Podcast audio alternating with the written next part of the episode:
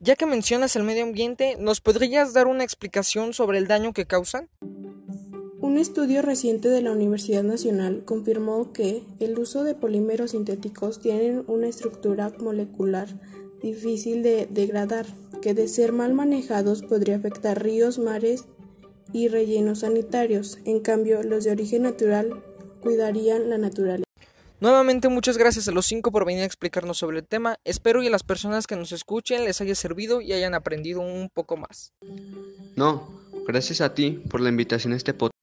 Muy bien, concluimos por el día de hoy. Gracias por escucharnos, que tengan una linda tarde. Hasta luego.